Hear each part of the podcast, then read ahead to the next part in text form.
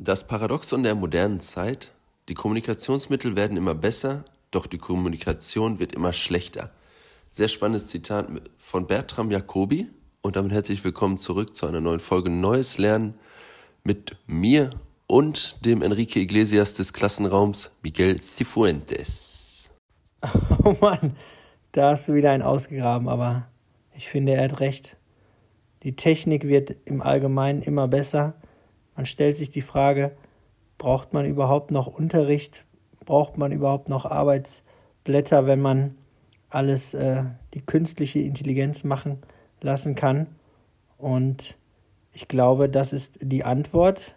Wir müssen in der Schule nicht lernen zu googeln oder ChatGPT zu benutzen. Wir müssen in der Schule lernen zu kommunizieren, weil darauf kommt es in Zukunft immer mehr an, dass das, was wir an äh, Wissen quasi erbeuten aus dem Netz, dass wir das verstehen, interpretieren, aber auch einfach auf ganz vielen Wegen gut kommunizieren.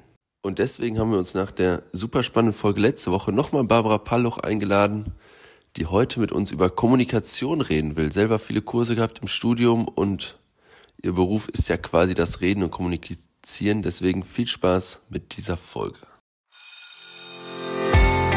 Neues Lernen. Alte Schule. Der Podcast zum Berufseinstieg.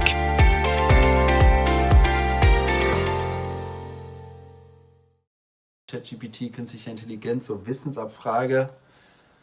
Unnötig mittlerweile. Ja. ja. Aber ey, präsentieren, sich verkaufen können, vom Chef reden können. Wir haben gerade schon ein bisschen mhm. gesprochen, ne? wie gehe ich damit um, wenn mein Chef extrem sauer auf mich ist. Du hattest gerade Du musst es wiederholen, das war so spannend. Ja, also, also. Tats tatsächlich, bin, da bin ich auch im Studium drüber ge gestolpert. Ähm, bei der Deutschen Bahn haben die zwischenzeitlich so Trainings gemacht, die, wo man Downpitching trainiert hat. Weil, wenn jemand total sauer auf dich zukommt, das Schlimmste, was du machen kannst, ist total ruhig und sanft und oh, weil das regt dir nur noch weiter auf, weil der hat Puls. Er möchte in seinem Puls auch gesehen und wahrgenommen werden. Also ganz mhm. wichtig, ich fange auch auf dieser Ebene an. So, ja, jetzt halt, stopp, ich weiß, sie regen sich auf. Und dann fange ich an, aber Stück für Stück ein bisschen runterzukommen, weil wir können auf dieser Ebene nicht weiter reden. Und wenn der andere redet, wird er aber auch Stück für Stück mit runterkommen. Und ich versuche immer auf seine Ebene von dem Stimmlevel zu kommen und ja. dann langsam runterzuziehen, damit er auch runterzieht. Also das ja. merke ich mir. Also für zu Hause auf jeden Fall. da haben wir schon was gelernt fürs Leben. Ah, krass. Ja, aber man muss ja auch sonst sehr viel kommunizieren, präsentieren. Mhm. Du hast wirklich einige Kurse besucht, hast einige ja, ähm, Prüfungen sogar in der Uni abgelegt ja. dazu. Äh, wir würden gerne mal so ja, die wichtigsten Tipps aus deiner Sicht hören. Das Wichtigste ist tatsächlich so ein bisschen, wie stehe ich? Also wie ist meine Körperhaltung? Weil ich sag mal, ja, fängt, fängt jetzt ganz banal an. Wenn ich die ganze Zeit so zusammengekrümmt hier sitze, ne, dann hört man das meiner Stimme doch auch direkt an. Ja. Weil dann meine Stimme gar kein Zutrauen mehr ausdrückt. Und das, obwohl ich eigentlich total viel Zutrauen habe, aber weil die Körperhaltung es nicht hergibt, klingt meine Stimme nicht mehr so. Wenn ich allerdings mich total hier breit und groß aufstelle und mal ordentlich Raum nehme, dann hört man direkt, wie auch meine Stimme Raum nimmt. Also das macht der Körper ganz von alleine tatsächlich. Allein der gute Stand ist so viel wert. Und gerade wenn man total nervös ist, neigt man ja von einem Bein zum nächsten dann zu hippeln. Mhm. Und genauso nervös klingt man dann ja auch. Mhm. Wenn man aber tatsächlich mit den Zehen sich einfach so ein bisschen in den Boden reingräbt, als ob man Wurzeln schlagen möchte, da merkt man, man selber, der Puls geht runter. Das ist erstmal Effekt Nummer eins.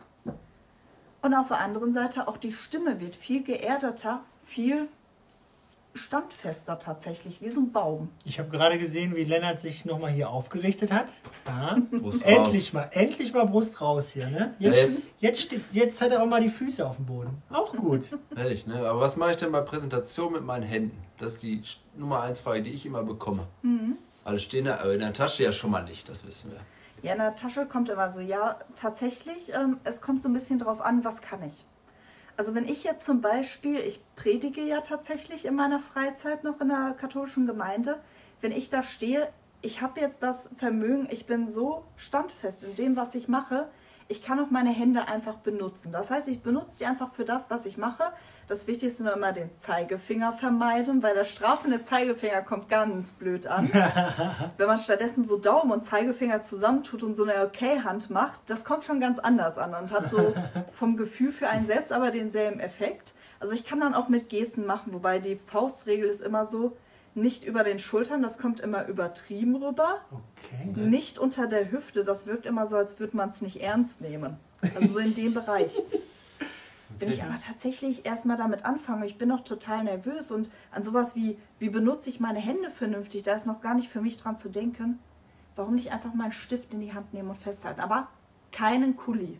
Ah. Also zumindest keinen, wo man klackert. Oh ja. Ich wollte gerade äh, Lennart den Kuli in die. Hand geben. Wollte ich ihm gerade mal in die Hand geben. Ja, aber der hat ja auch kein Klackerdings. Ach so, aber klackern, ja, stimmt, ist gefährlich. Katastrophe. Genau, weil das Klackern ist das Schlimmste, was man machen kann. Aber sich einfach etwas zu nehmen, woran man sich festhält. Deswegen lohnt es sich auch für so ein Referat, sich einfach mal Moderationskarten zu machen, selbst wenn ich die nicht brauche. Ja. Einfach weil ich, ich kann die in der Hand halten und mich daran festhalten. Und dieses Gefühl, sich an etwas festhalten zu können, das gibt einem so viel Sicherheit. Und das schlägt sich auch in der Stimme wieder, um wie man spricht. Ähm, du hast ja gesagt, äh, fester Stand. Wenn wir jetzt so im Raum sind, so eine Präsentation halten, was ist denn so ein guter Ort? Wie kann ich mich da orientieren, dass ich den passenden Ort finde, wo ich mich hinstelle?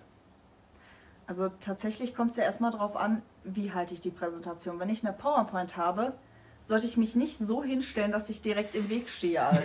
Weil wenn alle im Prinzip So, zu ja. den Seiten mit dem Kopf neigen und man merkt so die ganze Zeit, die versuchen mich rumzugucken, so, ist halt eher unangenehm. Ja. Funktioniert nicht. Ne? Weil das ist in dem Moment, wenn ich das Gefühl habe, boah, ich bin allen im Weg, dann werde ich auch so innerlich aufgeregt. Und wenn ich dann noch Panik habe und sage, aber ich muss hier jetzt feste stehen bleiben, dann wird die Panik nur noch schlimmer. Also ich muss ja, wenn ich irgendwie merke, da läuft irgendwas nicht, muss ich auch gucken, dass ich darauf reagiere. Weil wenn ich es einfach ignoriere, ja, geht es irgendwann in die Stimme.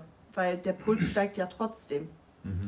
Hast du denn einen Tipp, wo du hinguckst? Ich meine, du predigst, hast du gesagt, du Mhm. redest sehr viel von Menschen. Wo gucke ich denn hin bei so einer Großgruppe? Wir sind jetzt mal bei einer Großgruppe, nicht im Vier-Augen-Gespräch. Ne? Da- Also, also tatsächlich, ich mache das meistens so, ich lasse den Blick über die Köpfe schweifen und sehe dabei eigentlich niemand wirklich an. Okay. Also die, das ist das Lustige, die fühlen sich alle total angenommen, angesehen, aber ich streiche da einmal drüber, ohne auf irgendwen zu fokussieren. Weil dann kann ich auch, kann mich auch der Gesichtsausdruck einer einzelnen Person kann mich dann gar nicht erst nervös machen. Ja, ja, stimmt, weil wenn man jetzt darauf reagiert äh, und äh, irgendwie sieht, oh, der, der ist aber vielleicht gerade abgelenkt oder guckt woanders hin, dann könnte einen das Oder ja auch wieder. kritisch, ganz kritisch, schlimm. oh. Man hat das Gefühl, ich gucke jemand in die Augen und der guckt kritisch so nach dem Motto, was erzählst du für einen Quatsch? Das sind wahrscheinlich Ja. nur meine eigenen Interpretationen, aber in dem Moment, wo ich äh, im Prinzip das selber so wahrnehme, dann bin ich ja schon total geschmissen. Hatten wir schon mal bei Tipps für die mündliche Prüfung, wenn der Mhm. Prüfer so ein bisschen kritisch Ja, guckt. Das genau. bringt dann so raus. Meine, Ja. Da muss ich die Mhm. natürlich mal angucken, so wenn drei Prüfer vor mir sitzen, Ja. aber bei einer großen Gruppe ist gut, ja. Und dann kommt es ja auch darauf an, wie nah sind mir die Leute eigentlich. Wenn die ein bisschen weiter weg sind, dann kann ich auch die, die Haaransätze mir noch angucken, sie fühlen sich trotzdem angesehen. das merken die auf die Distanz nicht, den Unterschied. Ne? ja. Aber man sollte schon, man sollte schon ähm, ja, den Blick ins Publikum richten. Dann, ne? Also man kann Soll- da jetzt sollte nicht drauf verzichten. sagen, ja. Man sollte jetzt nicht nur auf sein Blatt gucken oder äh, irgendwie Mhm. verstohlen in die Ecke schauen. Ne? Ja, das Problem ist ja, wenn ich auf mein Blatt gucke, in dem Moment geht der Blick so und das Blatt hat noch zusätzlich abschirmende Wirkung. Meine Stimme kann gar nicht in den Raum hineinstrahlen, wenn da ein Blatt im Weg ist ständig. Ja. Das, das, das klingt so doof, aber ich sag mal, Stimme braucht äh, so einen Resonanzraum. So wie eine Gitarre so einen Körper hat, wo drin der Ton sich immer wieder ähm, gegen die Wände schlagen kann und lauter werden kann. So braucht auch die Stimme einen Raum, wo sie sich äh, im Prinzip über Wellen erstmal ausbreiten, gegen die Wände schlagen und sich verbreiten und vermengen kann. Also wir haben einmal Resonanzkörper im ähm, Körper. Das heißt, deswegen sollen wir ja auch aufrecht stehen. Wenn wir aufrecht stehen, dann ist dieser ganze Lungenraum zum Beispiel ist dann maximal groß. Je größer Lunge etc. ist oder auch Nebenhöhlen und so auch Ja. wirklich offen sind, Ja. dann ist auch mehr Raum da, wo die Stimme widerhallen kann und sich tatsächlich auch verstärken kann. Und genauso ist das aber auch, wenn die Stimme den Raum verlässt. Also wenn ich jetzt hier so die Hände so ein bisschen vor den Mund halte, dann hört man das sofort, weil der, weil der Raum, den die Stimme hat, um weiter zu laufen, um sich weiter auszubreiten, einfach viel kleiner ist. hast du denn Tipps, wie man das üben kann? Was würdest du jetzt noch als Tipp auf den Weg geben? Wie kann man das üben? Weil ich glaube, von alleine ähm, haben das die wenigsten. Du bist mhm. wahrscheinlich ein Naturtalent, aber viele müssen das auch üben. Kann man das überhaupt üben oder ähm, muss man sofort am Anfang sagen, nee, das ist nichts für mich? Nee, ist alles natürlich reine Trainingssache. Mhm.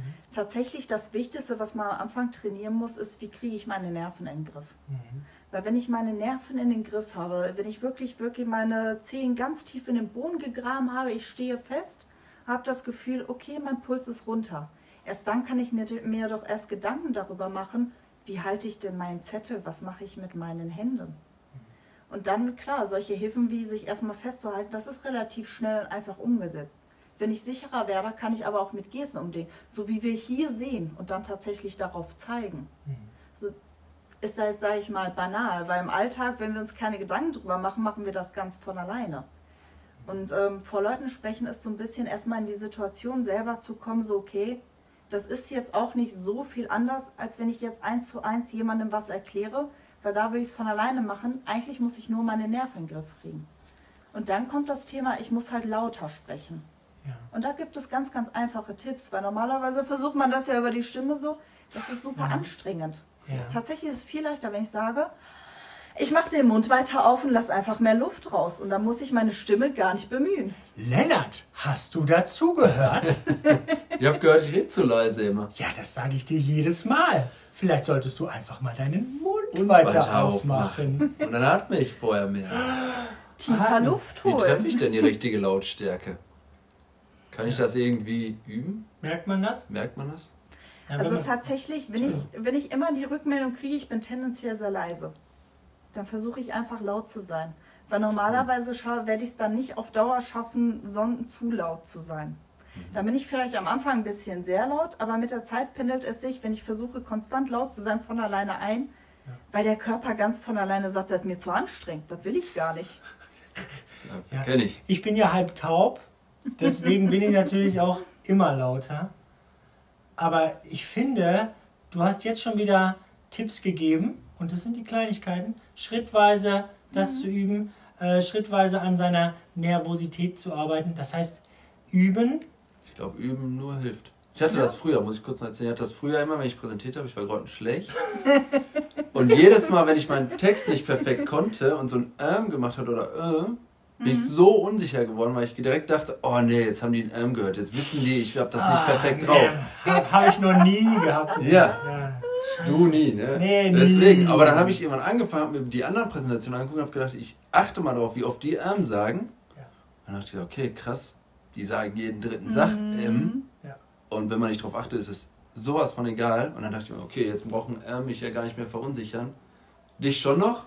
Du brauchst nicht jeden Satz damit anfangen, aber, aber so Sachen, ne? ich achte vielleicht bei den anderen drauf und denke mir, okay, wow, ich brauche gar nicht in Panik zu kommen, wenn ich mal M sage und will, ja. Ja, und tatsächlich dieses ähm ist immer noch ein bisschen sympathischer, weil mein, meistens führt das ja, wenn ich versuche, nur dieses ähm zu verbannen. Mhm. Ähm, ich kann stattdessen, könnte ich mir angewöhnen, einfach einen Moment stiller zu sein, das ist vielleicht das, aber die meisten Leute suchen sich dann Alternativfloskeln. Ich hatte das zum Beispiel äh, in Fremdsprachen immer man braucht da ein bisschen länger zum Überlegen, weil wenn es nicht meine eigene Sprache ist, dann ist es dann völlig normal, dass mein Kopf ein bisschen länger braucht, um das zu verarbeiten, um zu einem vernünftigen Satz zu kommen. Ich habe zum Beispiel, ich hatte ja, äh, ich habe auch Spanisch tatsächlich gemacht und ich habe dann im Unterricht dann immer y todo eso gesagt und all das. Habe ich einfach so dahinter, einfach so, weil da habe ich in dem Moment was gesagt und mein Kopf konnte nachdenken, was kommt in der Zeit. Ist erstmal eine nette Idee, bis dann der Lehrer mal gefragt hat, ja, was all das denn? Und ich sollte mal anfangen aufzuzählen. Und dann kam ich halt wirklich in die Bredouille und dann hatte ich mir das aber auch schnell wieder ab, äh, abtrainiert, weil dann ist völlig klar, nee, haut nicht hin. Nee, weil wenn ich da nichts aufzuzählen habe, dann sind solche Floskeln halt ziemlich blöd, sag ich mal. Die Klar. helfen dann nicht. Bei unseren das Schülern ist das das genau. Mhm. So, genau. Genau. genau. Sagen äh, genau. genau. ja, Nächste genau. Folie. Mhm. Genau. Genau.